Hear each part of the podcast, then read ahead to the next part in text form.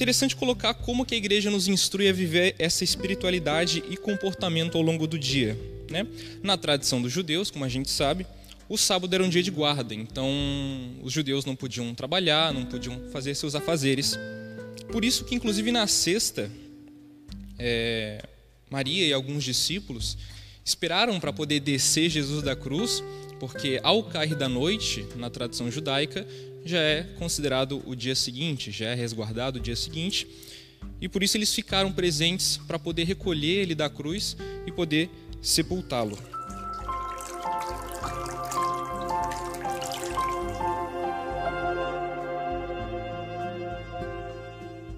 Então, novamente, bom dia, pessoal. Sejam todos muito bem-vindos a esta formação, né? Organizada pelo Ministério de Formação do Movimento Água Viva. E a ideia hoje é a gente está duas horinhas conversando, aprofundando, conhecendo um pouquinho mais sobre a liturgia da igreja, especialmente sobre esse trido pascal, né? É, a gente se aproxima aí do ápice da nossa fé, né? Da ressurreição de nosso Senhor.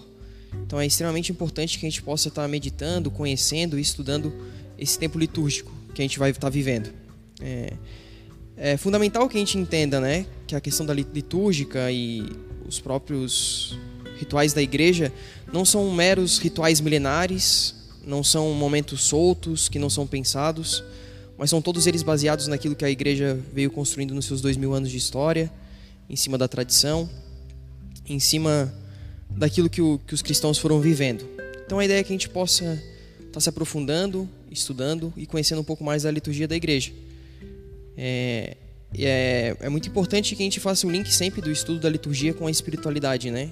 Muitas vezes a gente acha que a liturgia é um conjunto de regras, normas e rúbricas, mas na verdade ela nos ajuda a olharmos o céu, né? A contemplarmos a beleza de Deus também na liturgia, através ali do, dos ministros ordenados que, que nos trazem Jesus. Então a ideia é isso, que estudando e conhecendo a liturgia, a gente possa também aprofundar a nossa espiritualidade, né? Assim como São João Paulo II fez aquela encíclica é, Fé e Razão, quando a gente estuda a liturgia, é realmente essas duas asas, né? A, a asa da razão que cai na nossa cabeça e desce para o nosso coração logo em seguida. Então a ideia é isso, a gente estudar, realmente tentar entender um pouco mais a liturgia da igreja desses três dias, para poder se aprofundar. É, aquilo, aquela frase que a gente conhece, né? Que a gente não ama o que a gente não conhece. Então, mais uma vez aqui é aplicado, né? Se a gente não estuda, se a gente não entende, se a gente não busca conhecer, a gente tem mais dificuldade em amar. E amar de verdade, né? Com aquela profundidade, não como um, um simples sentimento. A gente pode então ir crescendo a nossa fé. É, o primeiro ponto, então, né? A primeira provocação dessa dessa meditação que a gente vai estar fazendo aí desses três dias do, do Trido Pascal. É, eu estou fazendo uma breve introdução porque depois a gente vai aprofundar especificamente em cada dia. Mas a ideia principal é que a gente possa pensar, né? Como a gente vive os tempos litúrgicos, especificamente a Páscoa. Mas a gente tem um. A gente acaba criando uma. Dentro do nosso coração, da nossa cabeça, que tem todo ano, né? Algo que se repete. É assim com todos os tempos litúrgicos, do tempo comum, é assim com o Natal e pode ser assim também com a Páscoa. Ah, todo ano tem, então todo ano eu vivo do jeito que dá. Mas não é isso que a igreja nos recomenda, né? Não é isso que a igreja pede de nós. Então eu trouxe lá, eu trouxe lá o, o ponto 1104 do catecismo, onde a igreja diz o seguinte: A liturgia cristã não se limita a recordar os acontecimentos que nos salvaram. Ele o atualiza, torna-os presente. O mistério pascal de Cristo celebra-se, não se repete. As celebrações é que se repetem, mas em cada uma delas sobrevém a efusão do Espírito Santo, que atualiza o único mistério. Então essa frase do catecismo, esse ponto, né, esse parágrafo, vem nos lembrar que a gente está vivendo novamente aquilo que Cristo passou. Então se a gente vive novamente, a gente não pode viver de qualquer jeito, né, sem se preparar, sem estar sabendo o que está acontecendo. Então o catecismo ali, a igreja vem realmente nos lembrar que cada festa é única e ela é vivida uma única vez. A gente só vive é, várias celebrações, mas é uma única festa, é uma única celebração. Então, para realmente lembrar para a gente, né, como a gente tem nos preparado, como a gente viveu essa quaresma. Foi mais uma? Ou é, foi a, a quaresma da nossa vida? Então é esse sentimento que a gente tem que ter, né? Essa vontade. Eu estou vivendo a quaresma da minha vida, agora é o momento da minha conversão, agora é o momento que eu vou me aproximar mais de Deus. Então, é a gente realmente ter essa consciência, né? Que Na quinta-feira santa, a gente vai participar com o Senhor do Lava Pés. A gente vai participar ali com ele da celebração da instituição da Eucaristia. A gente vai com ele até o Horto das Oliveiras. A gente vai com ele acompanhar todo o sofrimento dele. Vai ver ele suando sangue. A gente vai ver ele sendo escarnecido, chicoteado. A gente vai ver ele carregando a cruz. A gente vai estar com ele na hora da morte dele. Para lá no sábado santo a gente poder ressuscitar também com ele. Então, essa consciência, se colocar presente em cada um desses momentos que a liturgia nos oferece para a gente se aprofundar, realmente crescer na espiritualidade. Por fim, aqui eu trago o ponto 1169 também do Catecismo, onde a igreja nos lembra, né? É por isso que a Páscoa não é simplesmente uma festa, entre outras. É a festa das festas, a solenidade das solenidades.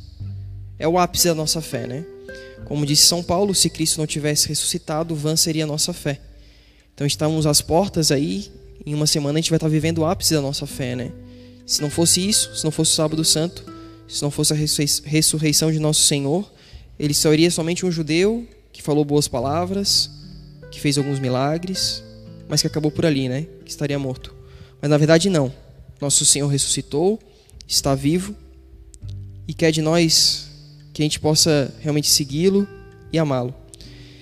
Então essa é a experiência que a gente vai viver né, durante esse trido, esse viver com Cristo, esse estar com Cristo, para poder ressuscitar com Cristo. E é justamente esse o tempo, né? É o tempo para uma boa confissão, é um tempo de estar perto de Deus, intensificando as orações, as orações, conhecendo Ele, amando Ele, para poder ressuscitar com Ele.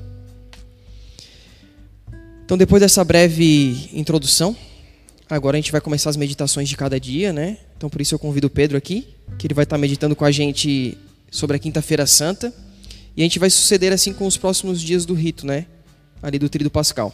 Vamos receber a formação sobre a Quinta Santa, sobre a Sexta-feira Santa, sobre o Sábado Santo. E depois a gente vai ter também uma rodada de perguntas e respostas aí, para quem tiver alguma dúvida, a gente poder conversar e tentar entender um pouco mais da liturgia da igreja. Beleza?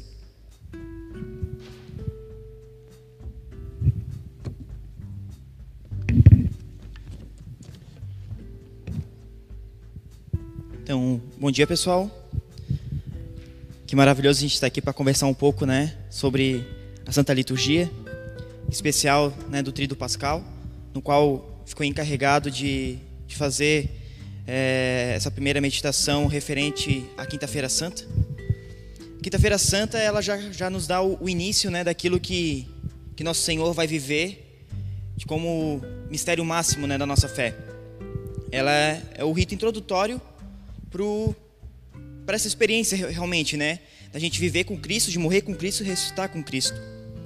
E é, um, e é uma das, das liturgias que trazem é, diversos símbolos, diversos sinais. E eu separei somente em quatro sinais que a gente percebe que acontece, né? Outros nem, nem, nem tanto, e vou explicar o porquê. Mas nesse primeiro dia do, do Tríduo Pascal, a quinta-feira, né?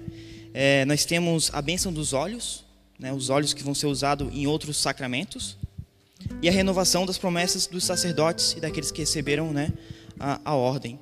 Essa missa, ela é, ela é a missa celebrada na manhã, é a missa vespertina. Tá? Geralmente é a missa que celebra, celebrada nas catedrais, onde os sacerdotes todos se reúnem, né, os diáconos se reúnem e revivem, né, é, confirmam novamente, dão o seu sim novamente para ser aquele servo, bom servo, né, do Senhor e renovar tudo aquilo que eles viveram. Também é conhecida como a missa crismal. E, e à noite nós temos a missa em Quena Domini, né, na ceia do Senhor.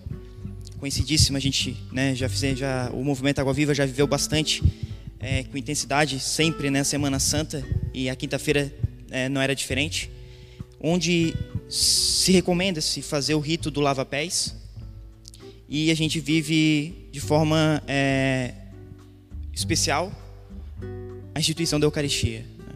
Que é a vocação do serviço. Aí nosso Senhor já começa a nos ensinar para que que ele veio e qual que é o sentido que nós precisamos dar continuidade no trabalho dele. E alguns pontos que eu separei para que a gente vá entendendo a simbologia que engloba, né, a Quinta-feira Santa E uma delas é o pão e o vinho. Começar, né, já a gente já falando sobre a instituição da Eucaristia.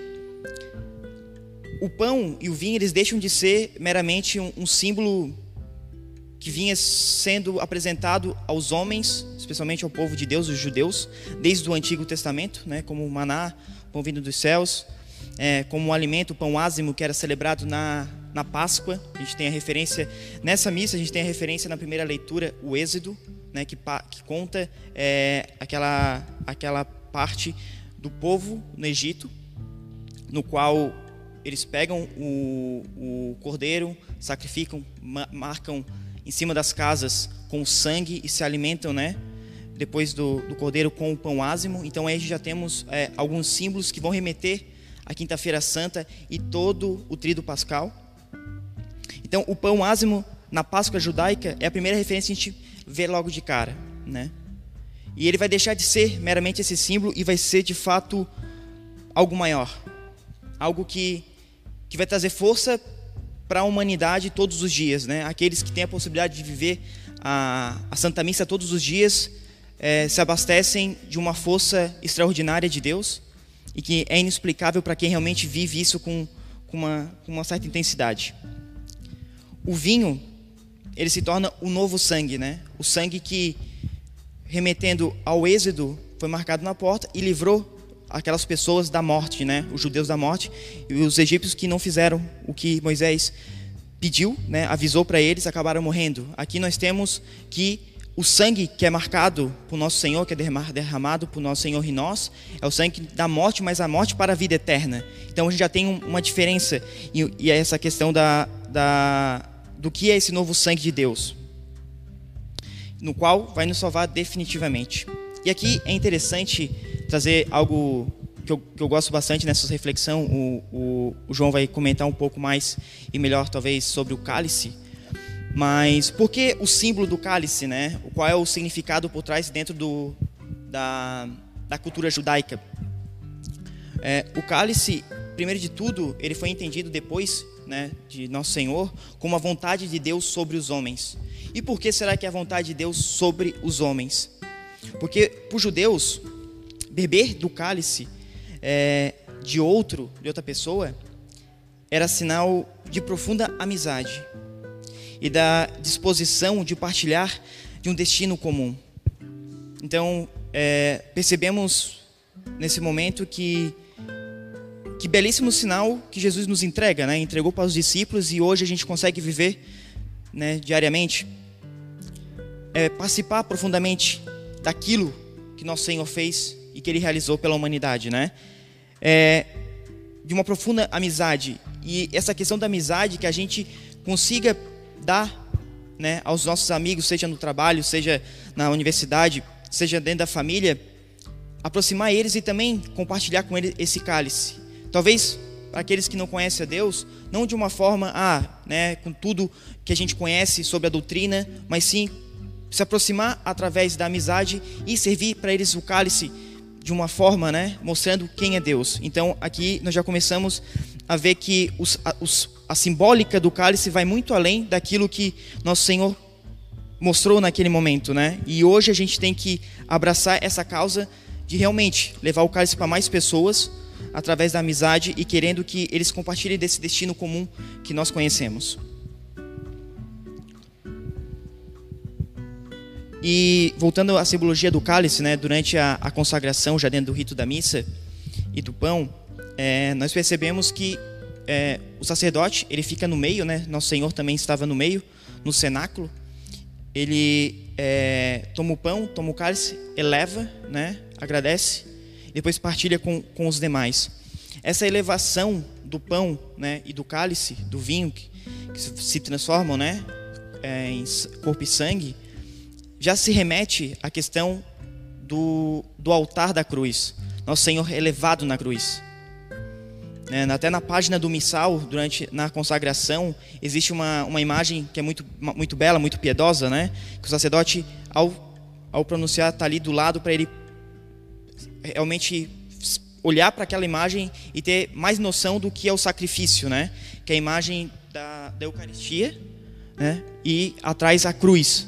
Então, nós temos essa elevação, né? O momento que o sacerdote eleva é a mesma é, significa, né? Jesus na cruz se deixando derramar por nós. Outro ponto que, que temos na, na liturgia é o lava-pés.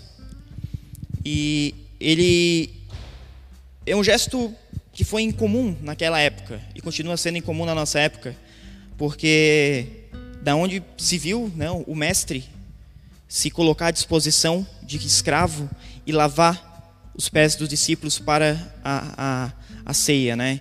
Isso era uma barbaridade na época, como que a pessoa que ia conduzir o momento se colocou à disposição de fazer isso.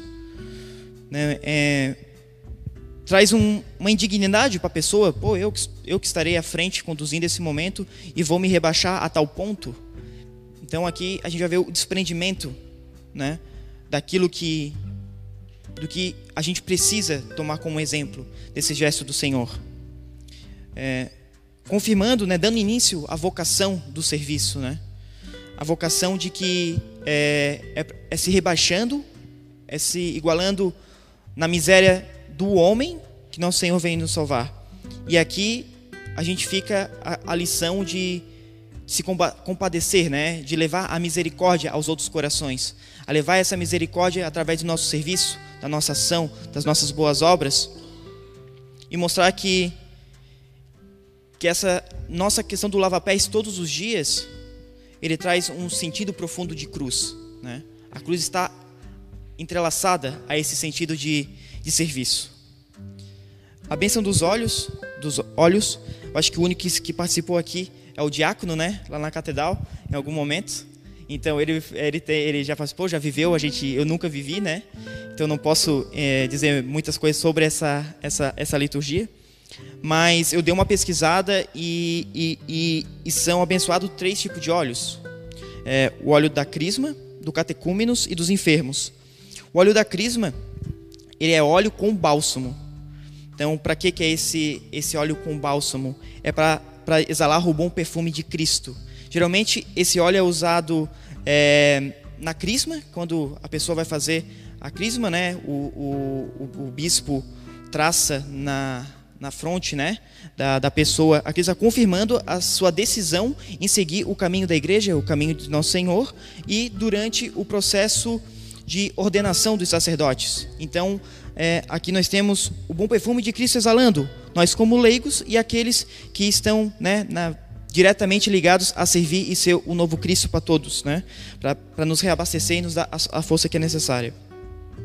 Os catecúmenos são aqueles que estão preparados, estão se preparando para receber o batismo, que significa que é a libertação do mal, a libertação de algo que que prende eles na, naquilo que ainda não, não é pleno, né? Que é a, a vinda do Espírito Santo após o batismo. E os enfermos, o óleo, ele dá a força que o Espírito Santo para vencer as provações, vencer as dificuldades, vencer mais uma etapa na vida.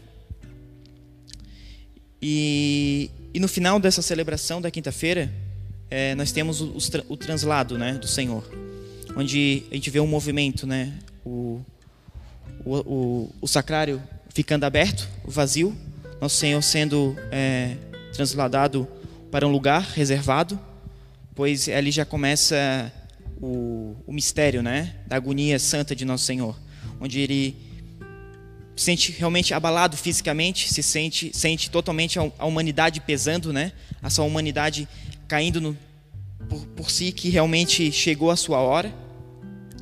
E, e, essa transladação é algo também que nós temos que dar o, o, devido culto, o devido respeito, entender o que está acontecendo e imitar esses passos para se preparar para o momento que, que está por vir, né?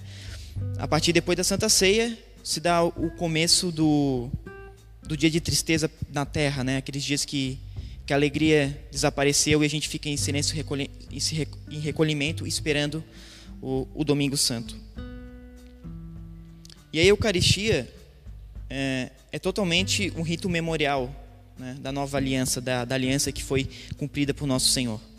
Isso tem que ser batata, a gente tem que entender aquilo e aquilo é aquilo mesmo e pronto, né? A nova aliança que se renova, é isso que acontece e viver essa quinta-feira santa, essa semana santa, esses dias que está por vir com maior dedicação, com maior zelo, buscando realmente saber o que o que a gente precisa, né, para viver bem aquele dia.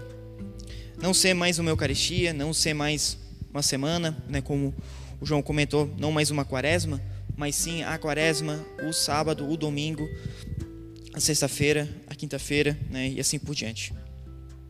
Fazer, né, fazer aquilo que, que ele fez, né, nos amou até o fim. Fazer com que a gente ame até o fim, né, todas as pessoas.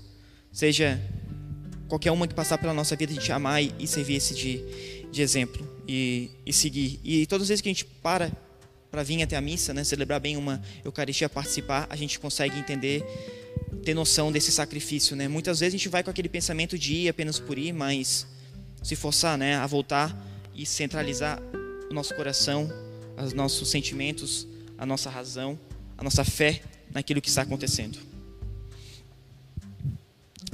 E todo gesto de amor de Deus, ele se tornou os sacramentos, né? Tudo que é sacramento é o, é o amor de Deus latente, pulsando por todos nós.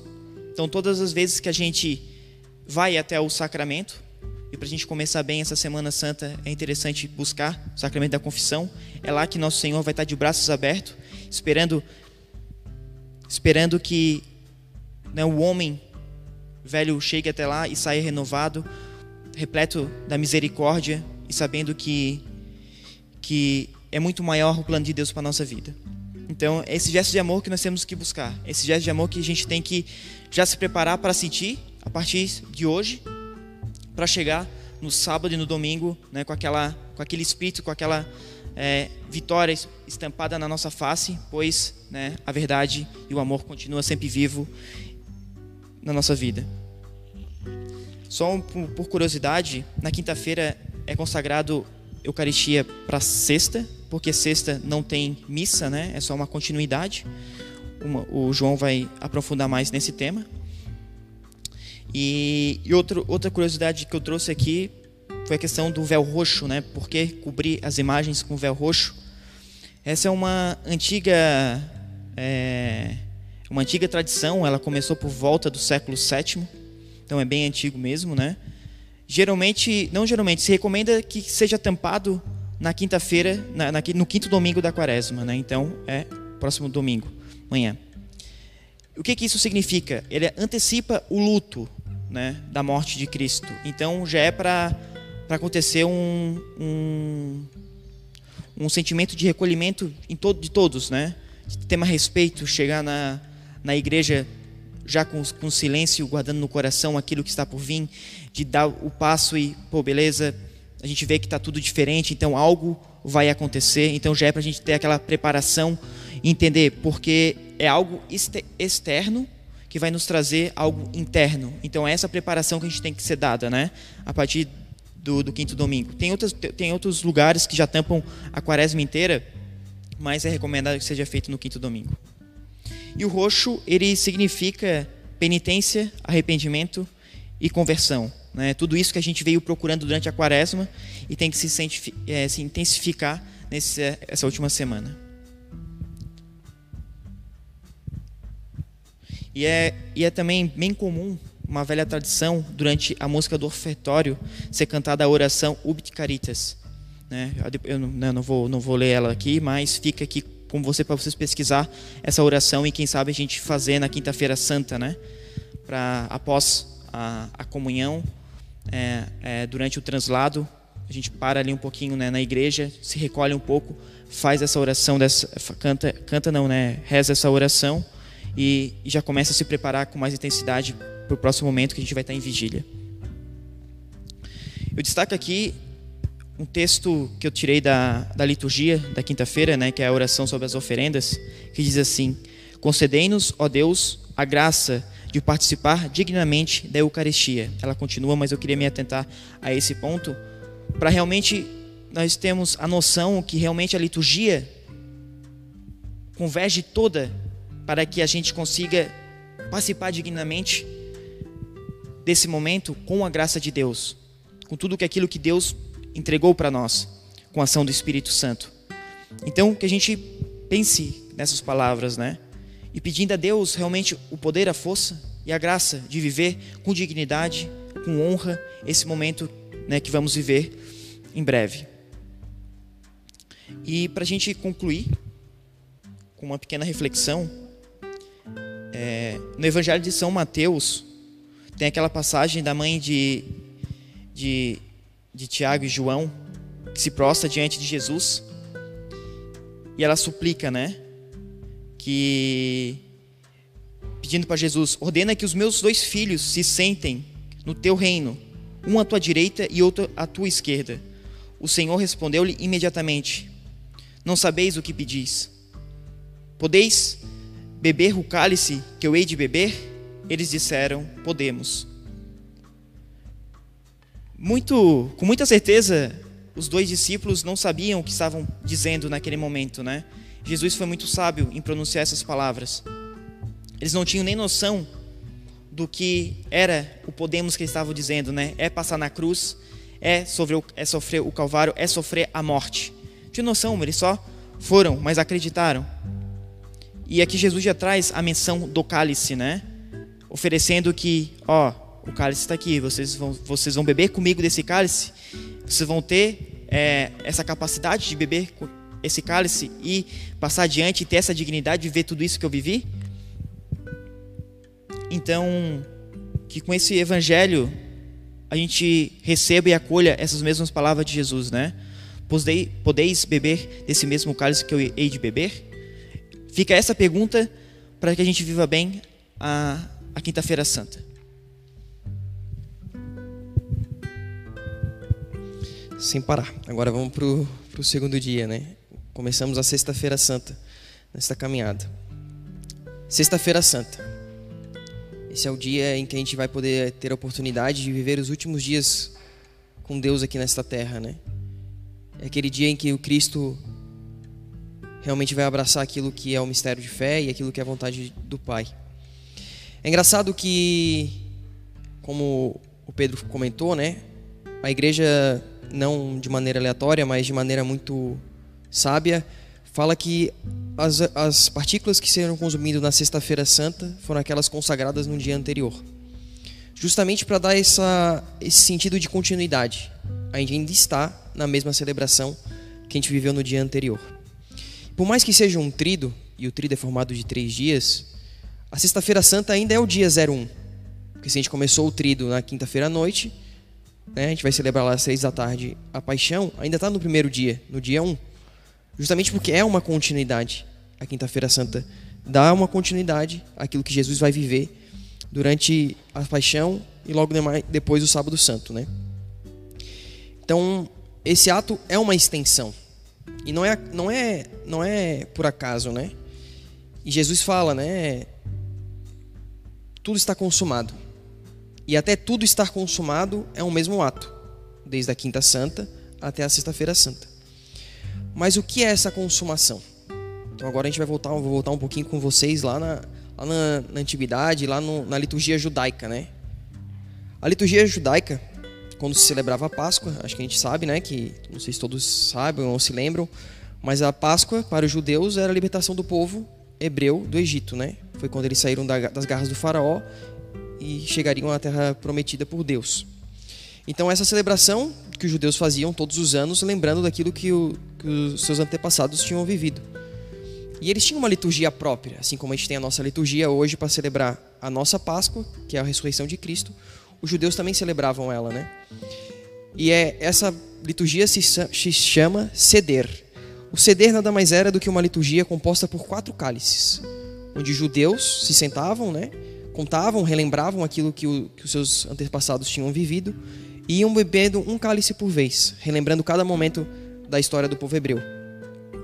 E o primeiro cálice se chama Akedush. Akedush para eles era o cálice da santificação. É aquele cálice que marca a separação do povo eleito. O povo hebreu, escolhido por Deus, é separado no meio de tantos, e Deus escolheu este povo para fazer com que ele fosse conhecido. E assim é a Kedush quer nos lembrar isso, né? Então por isso eles bebem esse esse cálice, acompanhado com as ervas amargas, relembrando o tempo de, de escravidão e de sofrimento do povo. E esse cálice hoje, né, nos lembra também Jesus ao beber este cálice, e a gente sabe que Jesus na Santa Ceia fez isso, pois estava celebrando a Páscoa. Ele queria realmente fazer isso, dizer que ele, ele era a separação, ele era a salvação do povo, né? Não mais lá do povo hebreu, que era, foi retirado e escolhido, mas Jesus era este que escolhe toda a humanidade para seguir e amar a Deus. Então, com certeza Jesus fez isso ali na, naquele momento da Páscoa, pois ele estava celebrando a Páscoa com seus discípulos. Após esse primeiro cálice, após eles relembrarem toda a história pascal, tudo aquilo que o povo passou, eles tomavam um segundo cálice, que eles cantavam um pequeno halel, pequenas orações, salmos, e isso tudo, se a gente for vendo as entrelinhas do Evangelho, a gente vai citando, né? Ah, os, os discípulos cantaram salmos, os discípulos celebravam. Então é algo que realmente foi feito ali na, na Santa Ceia, né? E eles fizeram esse primeiro, esses cantos, bebe, o Jesus bebeu o segundo cálice, relembrando as pragas do Egito. E logo em terceiro veio o terceiro cálice, que é o cálice da bênção. E é justamente nesse cálice que Jesus institui a Eucaristia. É nesse cálice que ele leva, dá graças ao Pai e professa aquelas palavras, né, que a gente escuta sempre na Santa Missa. E, e a gente confirma que, é esse, que esse é o terceiro cálice, porque São Paulo, lá em 1 Coríntios 10, 16, fala: o cálice da bênção justamente o cálice da bênção era o nome judeu do terceiro cálice do rito da Páscoa judaica, que abençoamos, não é a comunhão com o sangue de Cristo, e o pão que partimos não é a comunhão do corpo de Cristo. Então São Paulo, como um bom judeu, lá em Romanos ele cita esse cálice da bênção que Cristo bebeu, celebrando. E, e ali ele institui a Eucaristia, né, com a bênção. E, e é muito engraçado, e, e para a gente pode ser até. Né, a gente não se toca isso, mas para o judeu, o ponto máximo é a consumação. Então a gente espera que Jesus acabe o rito antes de ir para a paixão, né? Mas não. Como se fosse um filme assim, ele corta, um filme sem fim, que a gente fica, pô, mas esse é o final do filme. Cristo faz isso. Ele interrompe naquela hora a, o rito pascal judaico. Ele interrompe e não bebe o quarto cálice. E enquanto ele estava ali com os discípulos, ele ainda fala, ele acrescenta, né? Em verdade eu vos digo: não beberei do fruto da videira, ou seja, da vinha, do vinho, né? Até aquele, até aquele dia em que beberei de novo no reino de Deus. Terminando o canto dos salmos, saíram para o Monte das Oliveiras. Ou seja, ele interrompeu o rito judaico e não bebeu do quarto cálice. Mas o que, na verdade acontece é que Jesus bebe deste quarto cálice. E a gente sabe aonde, porque a gente já ensinou tantas vezes a, a paixão de Cristo. Quando a gente pensa e ouve a, a, a narração e fala: Tenho sede, deem água a ele. E aí o guarda responde: é, Eu disse para dar água, mas não vinagre. O vinagre, na verdade, é o vinho, o vinho azedo. Então é nesse momento que Jesus bebe do quarto cálice. O quarto cálice que é conhecido pelos judeus como o cálice da consumação. E logo após, logo após beber o vinho, ele professa aquelas palavras que a gente tão bem conhece, né? Pai, Aba, né? Paizinho, afasta de é, Aba, eu, em tuas mãos eu entrego o meu espírito. E ali ele dá o último suspiro e, e, e morre, né? Deus morre. Então, Jesus completou o ritual judaico. Este quarto cálice que ele bebeu foi na cruz. E ele bebeu desse vinho azedo, né, o vinagre, realmente para mostrar, né, tá, tudo está consumado. E não por, por, por, por, pequenos detalhes, mas São João narra isso, né? E, e ele narra isso lá no Evangelho dizendo que, em seguida, sabendo Jesus que tudo estava consumado, para se cumprir plenamente a Escritura, disse: Tenho sede. Havia ali um vaso cheio de vinagre. Os soldados encheram de vinagre uma esponja e, fixando numa vara de isopo, chegaram-lhe à boca. E aqui acontece aquilo que Cristo tinha falado e prefigurado já na, na Quinta-feira Santa. Né? Eu não beberei de, de, da vinho da videira até que o reino de Deus venha a este mundo. Então ali acontece o reino de Deus. Porque Cristo falou isso. Ali começa um novo tempo, né? Um novo em que a aliança se renova e os homens são novamente convidados a estarem na graça e na presença de Deus.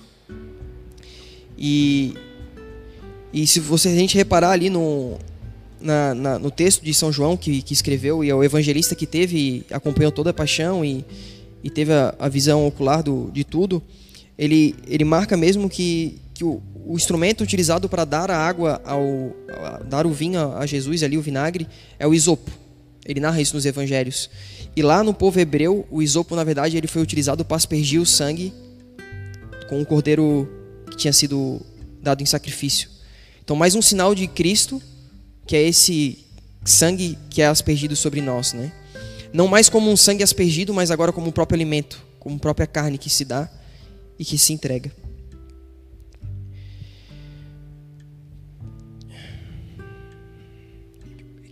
E agora a gente se pergunta, né?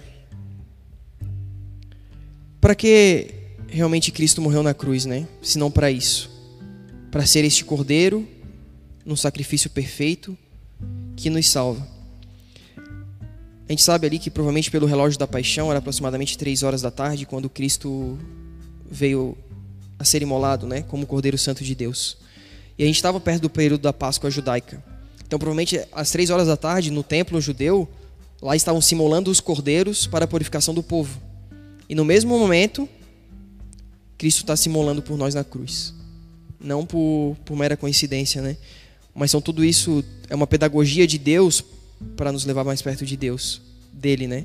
É Cristo se mostrando através da sua vida o caminho que a gente tem que deve seguir, né? E mas para que tudo isso, né? Para entender realmente que a Sexta-feira Santa é uma continuação da, daquilo que a gente já via vivendo na quinta e que a gente vai viver no Sábado Santo. É uma liturgia cheia de detalhes para a gente poder se imergir naquilo que Deus quer que a gente esteja imerso, né? Que é cheio dele, cheio da vontade dele, meditando realmente a vida dele e o amor que ele tem por nós. E, e logo após ali a gente na Santa Missa mesmo, na, na, Santa Celebração, né? Não missa, porque na Sexta-feira Santa a gente não tem a missa, né? É o único dia do ano onde não se celebra a missa, não existe consagração. Ali a gente, mas mesmo assim a gente comunga. Parece um pouco estranho, né? Comungar sem missa, né? A gente vai, vai consumir a Eucaristia sem participar da Santa Missa. Mas também é uma pedagogia da igreja, né? Nos mostrando que no, no período de, de maior tristeza, na morte de Cristo, é aí que a gente tem que estar junto dele. E é assim também na nossa vida, nos nossos momentos mais difíceis, a gente precisa estar abraçado à cruz e a nosso Senhor. Então Cristo não dá essa oportunidade, né? Por mais que, que a gente saiba ali, esteja meditando realmente a sua morte, a gente tem a oportunidade de mais uma vez estar com Ele. Mais uma vez comungá-lo, mais uma vez nos alimentar, mais uma vez ser um com este Cordeiro de Deus que foi, foi imolado de uma vez por toda, todas para a nossa salvação. Então que a gente possa realmente pedir esse dom, né? Esse dom da fé, esse dom da, da graça, de, de poder bem viver a Sexta-feira Santa, de realmente estar entregue, de realmente estar meditando, de realmente juntar o nosso coração ao da Virgem Maria que sofre, que padeceu ali por nós, que teve também as suas dores da paixão. Que a gente possa fazer dessa comunhão da sexta-feira realmente essa entrega, né? E olhar para a cruz e ver o tamanho do seu amor por nós. E que ele nos dê a fé, né? Que a gente não ache que a gente sozinho, pelas nossas próprias forças, a gente vai crer e, e ser santo, né? Mas que na verdade a fé é uma virtude teologal que ele nos dá, né? Que a gente precisa pedir. Então, que pela intenção da, da Virgem Maria e de São João, essa Sexta-feira Santa não seja mais uma Sexta-feira Santa nas nossas vidas, mas que com verdadeira intensidade a gente consiga meditar e entrar nos mistérios de Deus. Senhor, nós vos adoramos e vos bendizemos, porque pela vossa santa cruz remistes o mundo.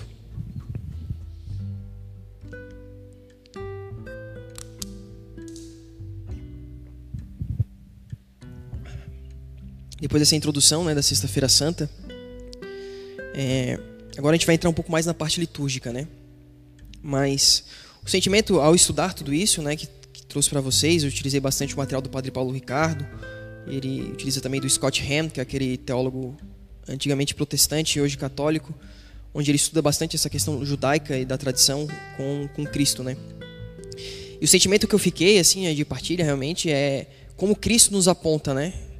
É impossível não crer de maneira racional. Esse homem que fez tudo cumpriu a lei perfeitamente, que nos mostrou: Eu sou o Cristo, Filho de Deus. E estudando em cada momento eu via, cara, Deus se derramou e cada detalhe de Deus, assim, a caridade dele. em mostrar pra gente é isso assim, tipo eu sou, né? Eu sou. Não tem definição para definir Deus, mas é justamente isso. Ele foi extremamente zeloso, cuidadoso em cumprir tudo aquilo que estavam nas escrituras para que ficasse nítido, para que quem quisesse crer pudesse ver com os próprios olhos que ele é, né, o nosso Deus, ele é o nosso Senhor. Mas entrando mais profundamente na liturgia, é uma liturgia diferente, né? Como já comentei, o Pedro comentou também, é uma liturgia onde não se celebra a Santa Missa, então a gente não tem a consagração, é uma celebração. É, ela já é marcada desde o começo com a entrada em silêncio, né? Recomenda-se que, que não tenham cantos e realmente as pessoas já entrem em si, a, o, a equipe de celebração entre em silêncio, os fiéis também assim se mantenham. É nessa celebração em que o sacerdote se coloca deitado aqui no chão, né?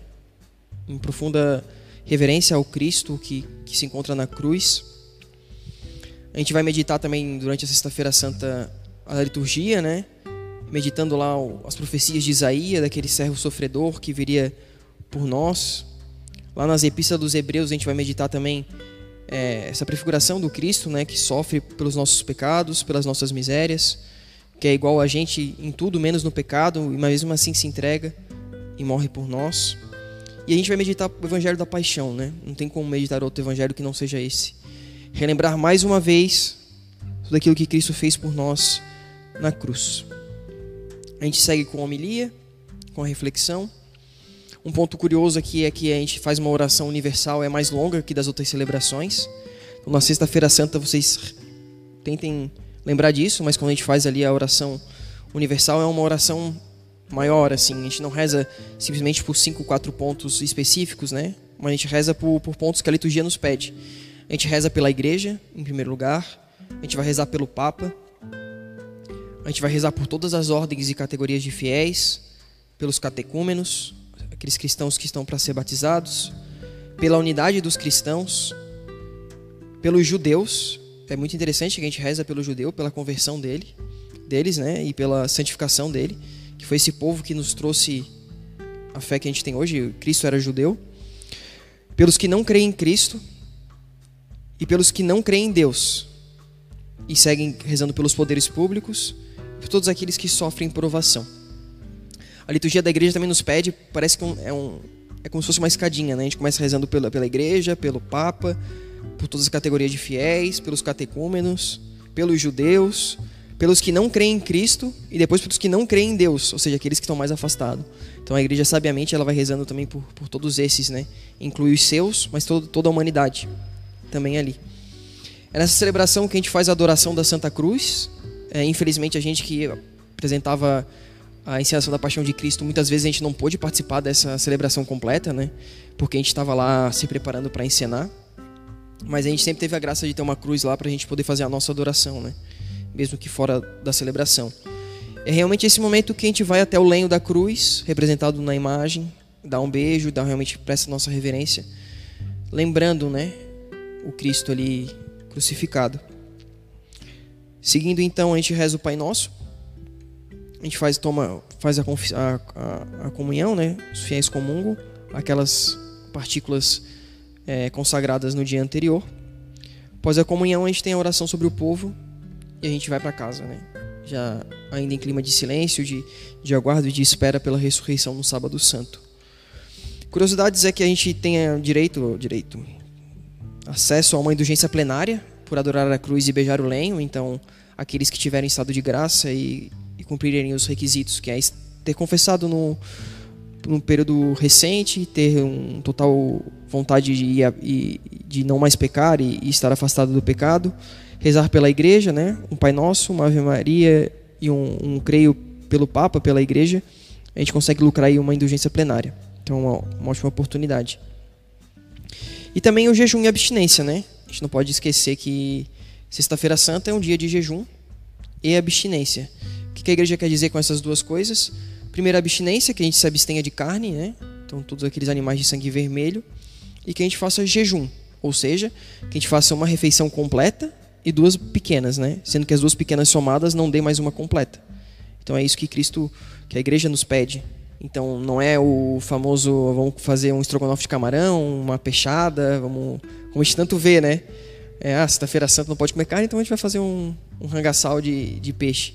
Para nós católicos que temos consciência daquilo que é a sexta-feira santa e seguimos o cânon 1252 de, do Código de Direito Canônico, a gente né, busca fazer então o jejum mesmo, né? Realmente comer menos, realmente ser dolorido, realmente ficar mais cansado, realmente se entregar a Deus e ofertar esse jejum por, por Deus. Ele que, que morreu na cruz por nós, a igreja pede que nesse dia a gente faça esse, esse exercício mesmo corporal de, de fazer uma refeição completa só e duas breves, realmente de maneira bem lúcida e, e tranquila.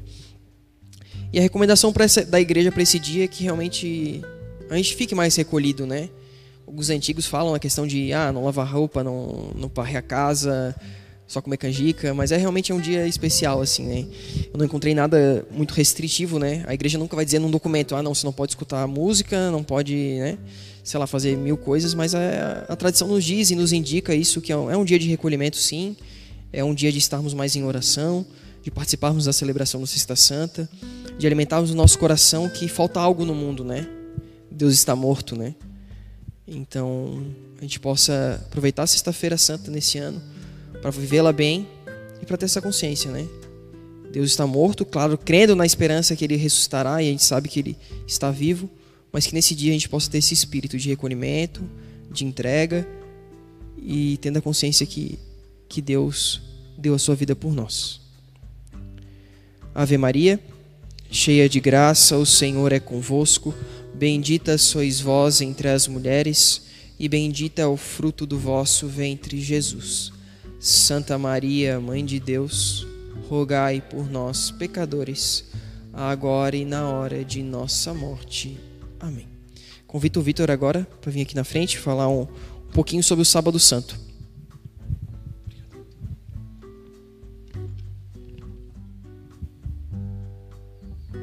Bem, tendo passado pelas outras celebrações do Trido, onde contemplamos o serviço de Cristo por nós na Eucaristia, o sacrifício dele na cruz, chegamos então ao último dia do Trido, o Sábado Santo, onde celebramos a Vigília Pascal. Antes de entrar propriamente dito na, na liturgia, na celebração da Vigília Pascal, que já é festa de Páscoa para nós, eu queria falar um pouco da espiritualidade que a gente tem que ter durante o dia de sábado, né? Lembramos que celebramos a ressurreição durante a noite, mas temos todos um dia no sábado para ser vivido, certo? É interessante colocar como que a igreja nos instrui a viver essa espiritualidade e comportamento ao longo do dia, né? Na tradição dos judeus, como a gente sabe, o sábado era um dia de guarda, então os judeus não podiam trabalhar, não podiam fazer seus afazeres. Por isso que, inclusive, na sexta, é, Maria e alguns discípulos esperaram para poder descer Jesus da cruz, porque ao cair da noite, na tradição judaica, já é considerado o dia seguinte, já é resguardado o dia seguinte, e por isso eles ficaram presentes para poder recolher ele da cruz e poder sepultá-lo. Os evangelhos, eles narram que no dia seguinte, todos os discípulos, eles se resguardaram e só no primeiro dia da semana, ou seja, no domingo, que algum grupo de mulheres, discípulas de Jesus, foram até o túmulo para perfumá-lo. Fato interessante é que, quando se refere a um grupo de mulheres na Bíblia, né, dos, dos das seguidoras de Jesus, normalmente Nossa Senhora está junto delas. Normalmente Maria sempre está presente na caminhada das mulheres que seguiam Jesus, mas curiosamente, dessa vez, Nossa Senhora se faz ausente. E se a gente for para pensar, não, beleza, ela não estava junto. Mas a mãe que fez questão de acompanhar a caminhada do Calvário, a mãe que fez questão de ver as chagas sendo pregadas no seu filho na cruz, ele sendo elevado, cuspido, ferido, esbofeteado, coroado de espinho, ela que assistiu todas essas cenas e ainda ficou presente vendo o seu, seu filho sofrendo na cruz. Né? Os evangelhos narram que ele, ele foi crucificado próximo ao meio-dia e só veio a falecer às três da tarde. Então, foram horas de contemplação desse sofrimento que, para um coração de mãe, deve ser a dor mais terrível que humanamente a gente pode sentir. E ela não foi fazer essa, essa despedida, não aproveitou essa oportunidade para ir visitar o túmulo com as outras mulheres. Então, por que será que Maria não foi visitar Jesus no seu túmulo, né? Quando a gente pega a, o acompanhamento de Jesus na cruz, nós vemos que os discípulos eles estavam com muito medo, né? Porque Jesus tinha sido condenado, ia ser crucificado, e quem estava junto, que se salve, porque eles iam perseguir também quem estava junto com Jesus naquele momento. Tanto que o próprio Pedro negou Jesus três vezes após ele ser condenado. Né? Então, até os discípulos né, se desfizeram dessa confiança em Jesus no momento da morte, no momento da tristeza.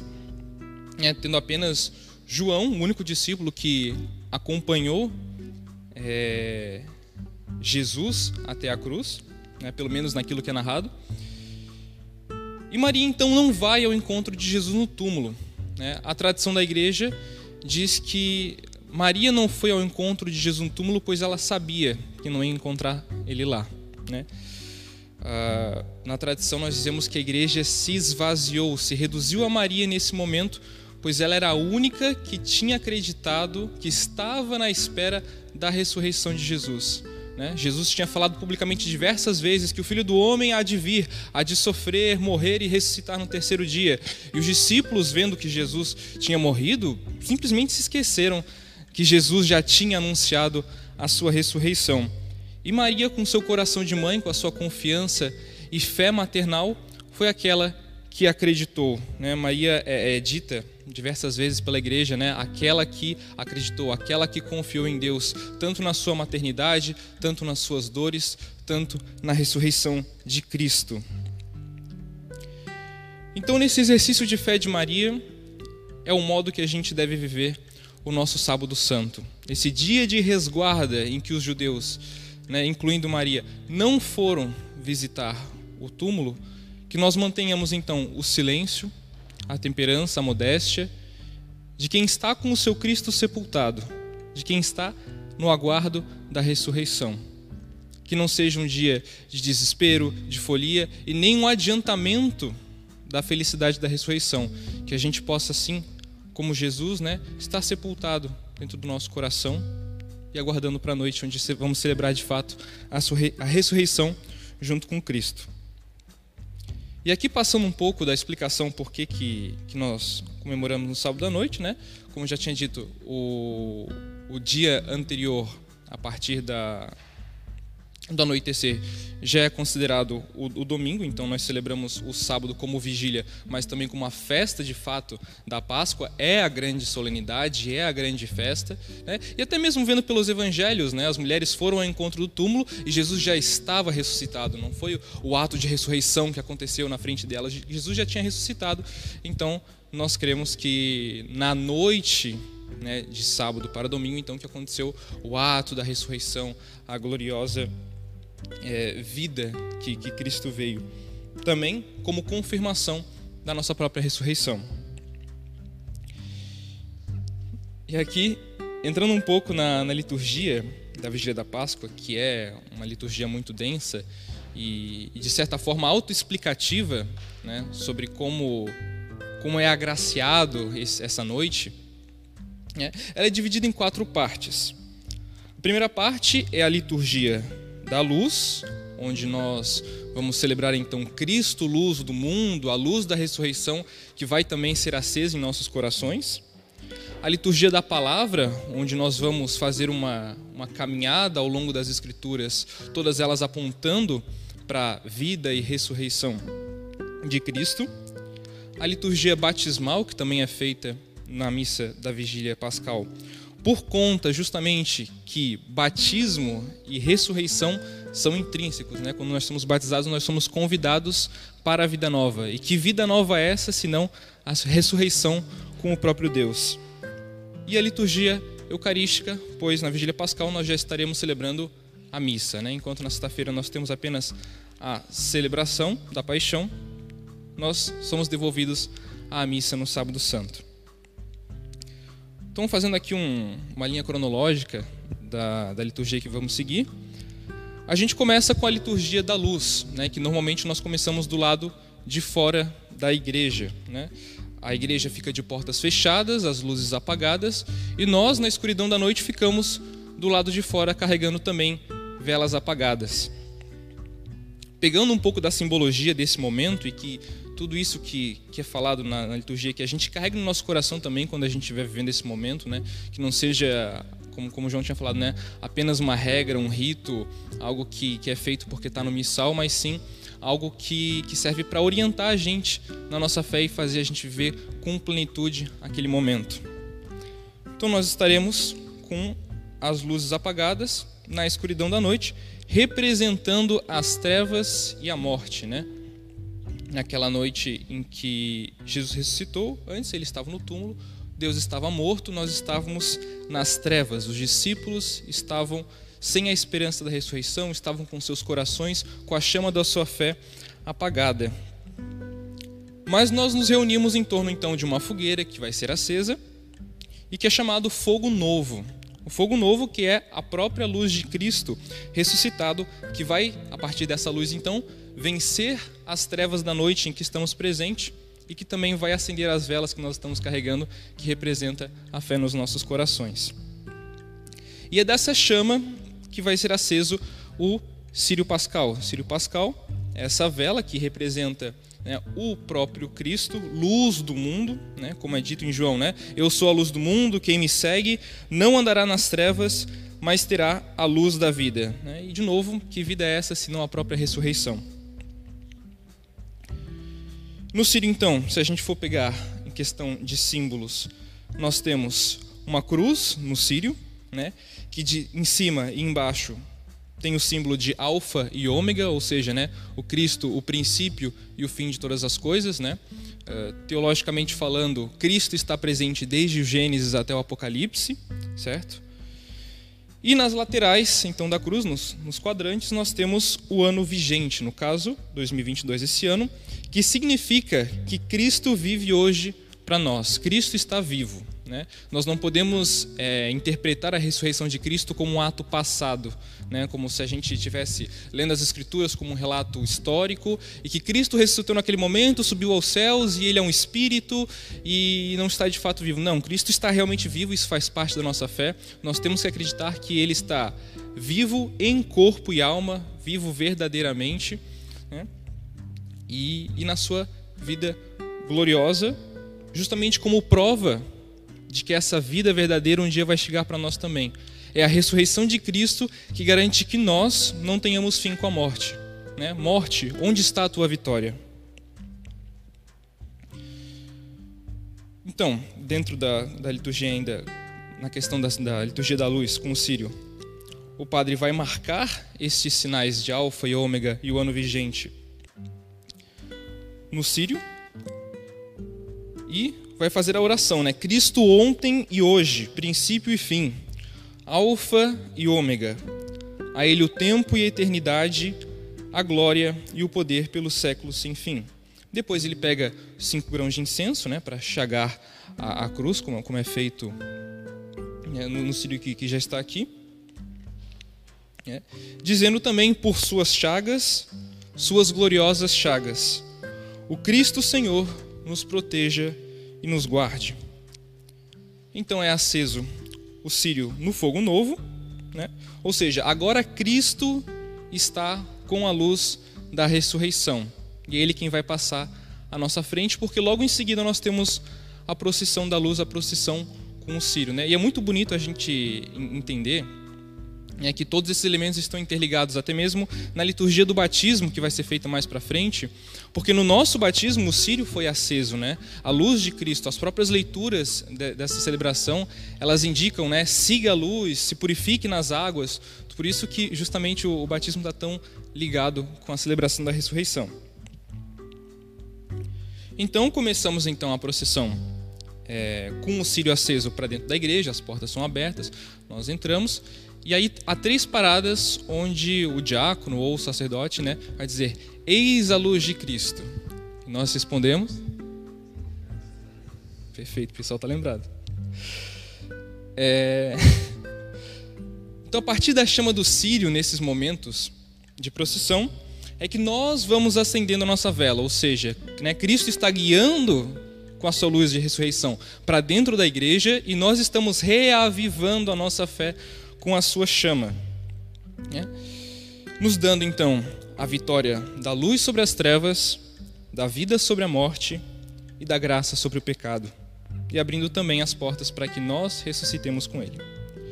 E assim se acendem as luzes da igreja. Depois disso é feita a proclamação da Páscoa, o anúncio da ressurreição, né? um canto que, que louva as gerações, é, exulta a Deus, agradece pela vida de Cristo. Né? Em alguns trechos da proclamação nós vemos, né? exulte o céu, alegre-se a terra, a mãe igreja se alegre. Então é um convite a toda a igreja, né? desde a igreja triunfante, a padecente e a militante que somos nós, né? ou seja, Cristo que desceu até a mansão dos mortos, foi é, abrir as portas do céu para os justos do Antigo Testamento, aqueles que convidam a nós também que estamos aqui na terra a buscar o reino de Deus. Então, que todos nós nos alegremos com essa esperança da ressurreição. Né? Glorifica também a noite, a noite luminosa, que as trevas do pecado dissipou. E aqui uma questão muito interessante que também acontece na proclamação, que é um trecho que diz: Ó pecado de Adão indispensável, pois o Cristo o dissolve com o seu amor. Que é exatamente isso, né? É sabermos que o amor de Cristo ele está acima de todo pecado, inclusive em cima do pecado original, né? Enquanto temos esse paralelo de que Adão trouxe a morte a partir do pecado, né? Os, os humanos eles eram imortais antes do pecado. Com o pecado trouxe a morte, né? Até São Paulo diz, né? O salário do pecado é a morte, e com Cristo justamente vem a vida eterna. Terminando então a proclamação da Páscoa, nós temos a liturgia da palavra. E a liturgia da palavra nesse dia ela é bem diferenciada, porque são muitas leituras, mas todas elas complementando uma outra. Eu, eu gosto até de chamar que é um, uma viagem no tempo ao longo do Antigo Testamento até chegarmos na ressurreição de Cristo, mostrando que toda a história do povo judeu, todas as escrituras sempre apontaram para esse momento. A ressurreição de Cristo é o centro da nossa fé. É o motivo de nós sermos cristãos. A paixão, morte e ressurreição de Cristo tem que estar né, no centro, justamente porque ela é o centro de toda a história. Então, começando desde a da primeira leitura, que é feita do livro do Gênesis, com a criação do mundo, né, a gente tem o costume de falar que Cristo né, é o Verbo do Pai, é a palavra de Deus. E ele está presente desde o Gênesis, quando Deus, Deus Pai disse: faça-se. Né? Dentro da própria missa, na oração eucarística, tem uma parte que o padre fala, né? Ele é a vossa palavra viva pela qual tudo criastes, ou seja, o faça-se do Pai é o próprio Cristo, é o próprio Cristo, palavra de Deus, presente desde a criação do mundo. Cristo foi gerado, não criado, consubstancial ao Pai, sempre presente. Por isso ele é o princípio e o fim. Em seguida, nós temos a, a leitura do sacrifício de Abraão, onde Deus pede que Abraão sacrifique, é, sacrifique o seu filho Isaac no monte, como ato de fé. E aí a gente tem um sinal do próprio Deus que sacrifica, né, e envia o seu filho para o sacrifício por toda a humanidade, né? Dessa vez o sacrifício derradeiro. Depois, na leitura seguinte, nós temos a passagem em que Moisés e o povo passa o Mar Vermelho, é guiado por Moisés, né, para fora do Egito. E que é feita essa passagem, né? A gente tem que lembrar que o, o, o povo hebreu saiu do Egito justamente na Páscoa, né? A Páscoa que é essa passagem. A passagem que foi feita pelo, pelo povo é, hebreu para fora da escravidão dos egípcios. E fazendo um paralelo, hoje Cristo, na sua Páscoa, na nova Páscoa, na nova e eterna aliança, ele também nos liberta. Dessa vez não de uma escravidão física, não da escravidão é, material de uma nação, mas sim da escravidão espiritual, a escravidão das trevas, que justamente com a luz dele, representado pelo Sírio, né, dissipa essas trevas do pecado. As outras leituras, então, elas seguem sendo dos profetas, né, que anunciaram que Deus faria uma nova aliança, e aqui a gente pega muito claramente, né, dentro da leitura está dito, né, um pacto eterno.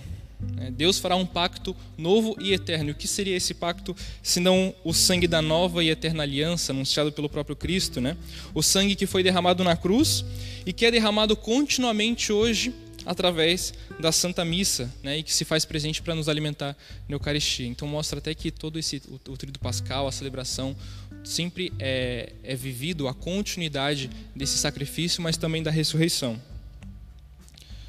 Em seguida, né, nas leituras ainda, os profetas nos indicam a andar na luz, e aqui a gente de novo pega o paralelo com, com a luz do Sírio, com a luz da ressurreição, a buscar a sabedoria, e aqui foi uma coisa que eu só percebi depois, né, que no, no, no rito do batismo né, tem o, o abret, né, que, que é para ouvir a palavra de Deus. Então isso também é um convite dentro do próprio batismo a buscar a sabedoria e a se purificar nas águas, né, remetindo também ao batismo.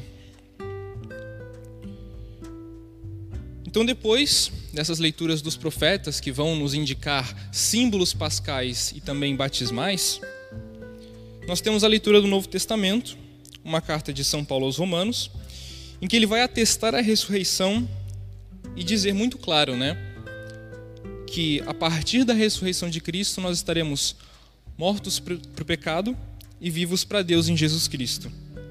Por último, para encerrar a a liturgia da palavra, nós temos então a proclamação do evangelho com o relato da ressurreição, né? E aqui, claro, nós vamos ouvir naquela noite, mas aqui é aquele destaque para a frase, né? Por que procurais entre os mortos aquele que está vivo? De novo, atestando, né? Cristo está vivo hoje, né? não, não devemos procurá-lo só como, como espírito, mas como vida de fato. E em seguida, né, a homilia.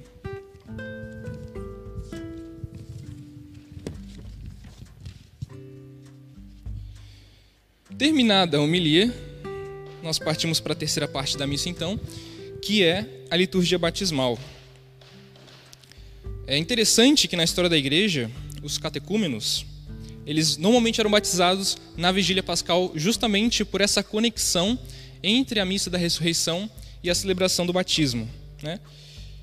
Então, por que fazer batismo nesse dia? Justamente porque o batismo é o convite à ressurreição e um próprio apelo de Cristo ressuscitado. Quando nós vemos no Evangelho de Mateus Cristo aparecendo ressuscitado para os apóstolos, né, ele logo pede: Ide fazer discípulos em todas as nações e batizando-as em nome do Pai e do Filho e do Espírito Santo. Então é um apelo do próprio Cristo ressuscitado esse batismo e nada mais conveniente, nada mais pedagógico e didático do que batizar justamente no dia em que celebramos essa ressurreição.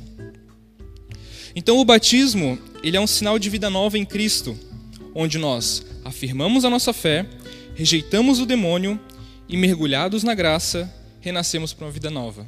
Todo esse, esse rito também batismal que nós vamos renovar nessa missa. Então, é trago a, a água, né? Em igrejas que tem pia batismal, vai a pia batismal, tem todo um batistério preparado água para ser abençoada e que será a água, né, usada para aspersão e para os batismos. E mesmo quando não tem o batismo propriamente dito na celebração, quando a comunidade não tem ninguém para ser batizado, ainda assim é celebrada essa liturgia justamente pela renovação das nossas promessas. Entoamos então a ladainha de todos os santos, que é um convite a se reunir com aqueles que já estão na glória eterna, mas que também estão à espera da sua ressurreição.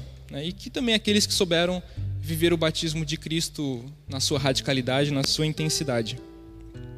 Em seguida, o padre faz a bênção da água batismal e normalmente mergulha o sírio na água. Né? É o é Cristo que vai até as águas. Aí então a gente faz a renovação das nossas promessas do batismo.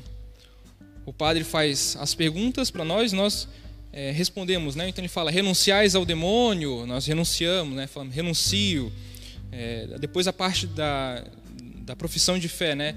Credes em Deus Pai, creio. Credes em Deus Filho, creio. E toda essa liturgia também para confirmar a nossa fé né, mostrar que se a nossa fé foi reacendida pela luz de Cristo, então que nós confirmemos isso em alto e bom som novamente, como os nossos padrinhos fizeram no dia do nosso batismo, como nós fizemos no dia da nossa crisma, que nós renovemos essa nossa fé.